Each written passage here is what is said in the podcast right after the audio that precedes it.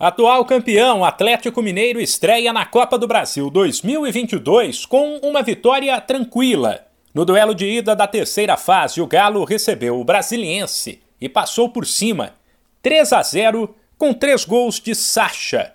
Com isso, o Atlético poderá até perder por dois de diferença na volta, que estará classificado.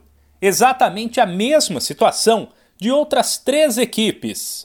O Botafogo, fora de casa, bateu o Ceilândia também por 3 a 0. E poderia ter sido mais, uma vez que o Glorioso acertou a trave do Mané Garrincha três vezes. No clássico nordestino, no Castelão, o Fortaleza dominou o Vitória o tempo todo e também venceu por 3 a 0. Enquanto o Atlético Paranaense fora aplicou 5 a 2 no Tocantinópolis e é outra equipe que poderá perder por dois de diferença na volta. O Ceará não conseguiu um placar tão elástico contra o Tombense, mas os 2 a 0 fora de casa ficaram de bom tamanho.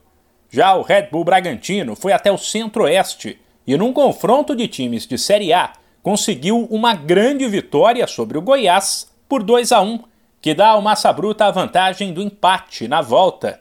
O time do interior foi o único paulista que venceu o Corinthians confiou demais nos reservas, poupou quase todo mundo contra a Portuguesa do Rio de Janeiro e apenas empatou por 1 a 1 em jogo disputado em Londrina. Enquanto o São Paulo, no Sul, viu o Juventude abrir 2 a 0 e buscou o 2 a 2. Timão e Tricolor precisarão de uma vitória simples na volta para avançar na Copa do Brasil. Já o Santos terá que vencer por dois gols ou por um e forçar uma disputa de pênaltis. Isso porque no Couto Pereira o Peixe foi mal e perdeu para o Coritiba por 1 a 0. De São Paulo, Humberto Ferretti.